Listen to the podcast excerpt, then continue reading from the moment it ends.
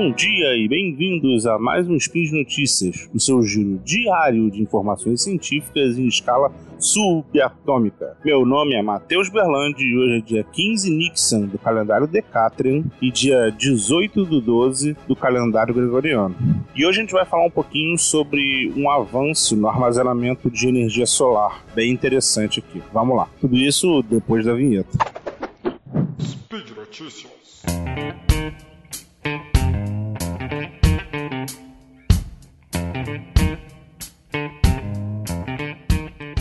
Bom, então vamos falar um pouquinho sobre esse desenvolvimento de, de engenharia de materiais aqui. É, habitualmente a gente trabalha com energia solar na forma elétrica. Os painéis solares são capazes de absorver a energia do sol e transformar em corrente elétrica. Inclusive saiu um SciCast recente sobre energia solar que recomendo muito. Se por acaso você ainda não escutou, vai lá escutar que o cast, como sempre, mantém o padrão de qualidade deviante aqui, muito bom. Explica bastante sobre os painéis solares. Mas eu vim falar hoje aqui sobre um material capaz de guardar energia solar na forma de calor mesmo. É, ele consegue basicamente armazenar o calor que vem da energia solar e liberar somente quando você precisar desse, desse calor. É, e ele consegue guardar energia por até alguns meses, assim. Então é uma coisa bem fora do, do nosso modelo de produção hoje em dia, né? Bom, e como é que como é que ele faz isso? Como é que ele consegue captar o calor do sol, guardar dentro dele e só liberar quando a gente precisar? Esse material ele faz parte de uma classe de materiais bem bem bizarra, assim, bem diferente que são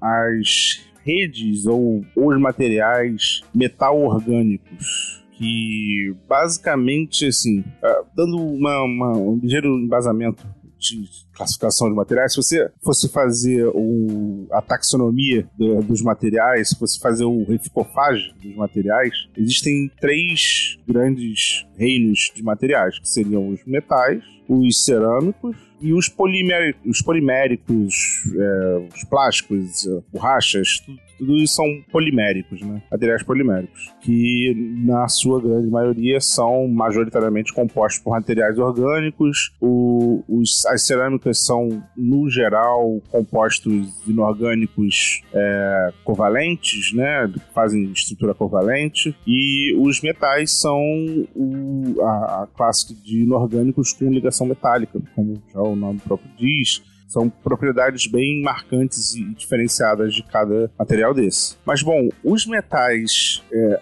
essa classe de metais orgânicos, é, eles são uma mistura do. Eles têm a estrutura geral de materiais metálicos, eles formam uma rede cristalina, assim como materiais metálicos e, e cerâmicas, mas a, essa rede não é só uma rede de íons ou uma rede de ligações covalentes, como no caso dos cerâmicos é, ele é, é uma coisa difícil de explicar sem um recurso visual aqui, mas basicamente ele consegue. É como se fossem vários íons metálicos ligados por moléculas orgânicas. Então ele forma uma rede bem, bem diferente do que a gente está acostumado, do, do, dos padrões que a gente vê. É, e essas redes formam de algum, em alguns níveis é, estruturas que podem ser 2D e nesse caso em específico 3D. Então ele tem realmente um arranjo espacial 3D de íons metálicos ligados por estruturas orgânicas.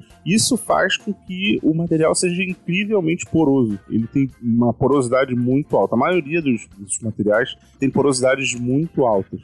E qual foi a, a ideia desse grupo de pesquisa. Eles conseguiram aprisionar dentro desses poros compostos orgânicos que absorvem luz solar. Então, algumas moléculas orgânicas elas têm um alto poder de conseguir absorver luz e estocar como se fosse uma mola. O, o processo é bem similar ao de uma mola mesmo. A luz que chega na molécula, ela, ela tem ela expande todas as ligações, todas as ligações químicas da molécula, elas ficam tensionadas como se fosse uma mola mesmo, como se você pegasse a molécula e puxasse, esticasse ela assim. A, a luz dá energia o suficiente para que as ligações dessa molécula fiquem esticadas. E ela não perde facilmente essa energia. Então é por isso que ela é capaz de, de armazenar a energia do Sol. Porque uma vez que ela fica nesse estado tensionado, essa molécula que está dentro dessa estrutura metal orgânica, ela fica tensionada lá dentro,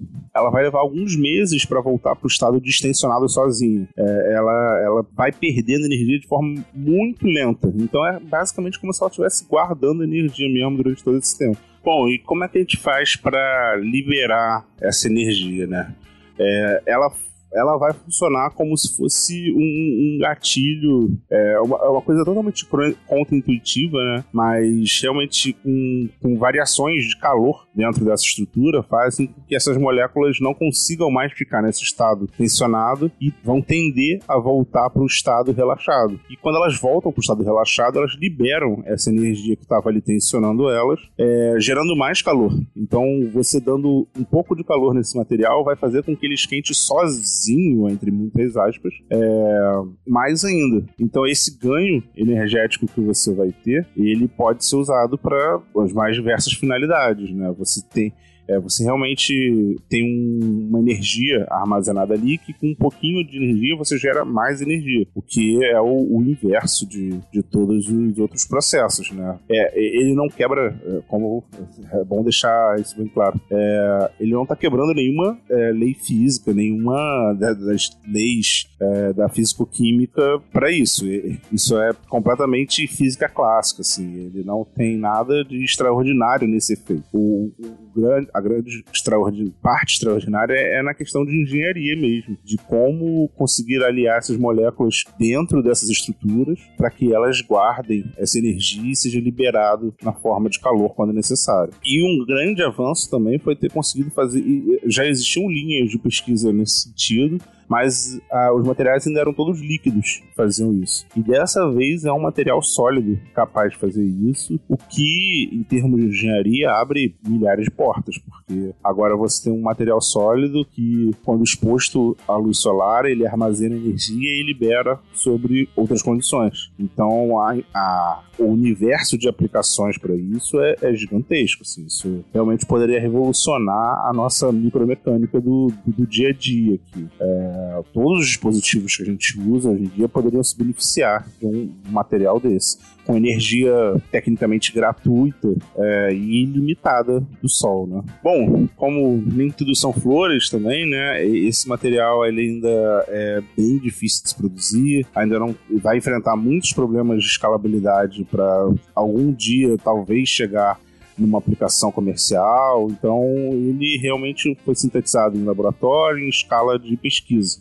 Ele não, não é uma coisa que a gente vai ver nas prateleiras nos próximos anos aí. Mas é um avanço importante, é um avanço de, de prova de conceito, de prova de tecnologia essa tecnologia ela está caminhando é, e é uma coisa que pode daqui a algum tempo não necessariamente esse material mas esse material ter sido pontapé para alguma coisa de prateleira que a gente vai ver aí nos próximos anos, talvez década ainda, porque ainda precisa de bastante atuação nessa área. Bom, e hoje foi foi curtinho, foi esse, essa notícia rápida que eu tinha para dar para vocês. Sempre lembrando que o, esse programa só é possível graças à contribuição dos padrinhos, de todos os apoiadores do Deviante. Sem vocês, a gente não estaria fazendo isso aqui. É, eu vou deixar o link, sempre bom lembrar, o link pro artigo original tá na matéria. Então eu sempre recomendo que vocês leiam o artigo original se vocês se interessarem. É, é muito, é muito bom pro, pro nosso entendimento aqui, não ficar só na. Eu, eu gosto de pensar que eu dei um pontapé para vocês se estimularem a procurar mais, né? É, é, o que normalmente eu faço. Todo, toda notícia que me interessa de verdade, eu procuro checar as fontes primárias para poder ver o que os autores estão falando mesmo, se não teve algum problema de interpretação da pessoa que deu a notícia. Eu acho isso muito importante. É, chequem o original. O original é, é importante, a palavra do, do, pesquisador ali é sempre muito relevante. Então, mais uma vez, agradecendo aos apoiadores que apoiam no, no PicPay, no Padrim, no Patreon. Vocês realmente fazem toda a diferença aí. Não deixe de comentar no post se você quiser, a gente tá sempre lá para responder também. Isso aí, um, um grande abraço para todos e até amanhã.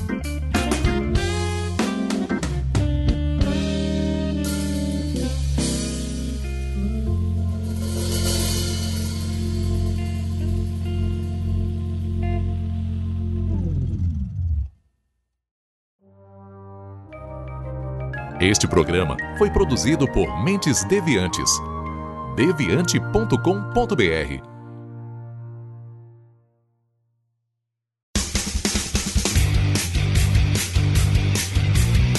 Cortes, edição de podcast.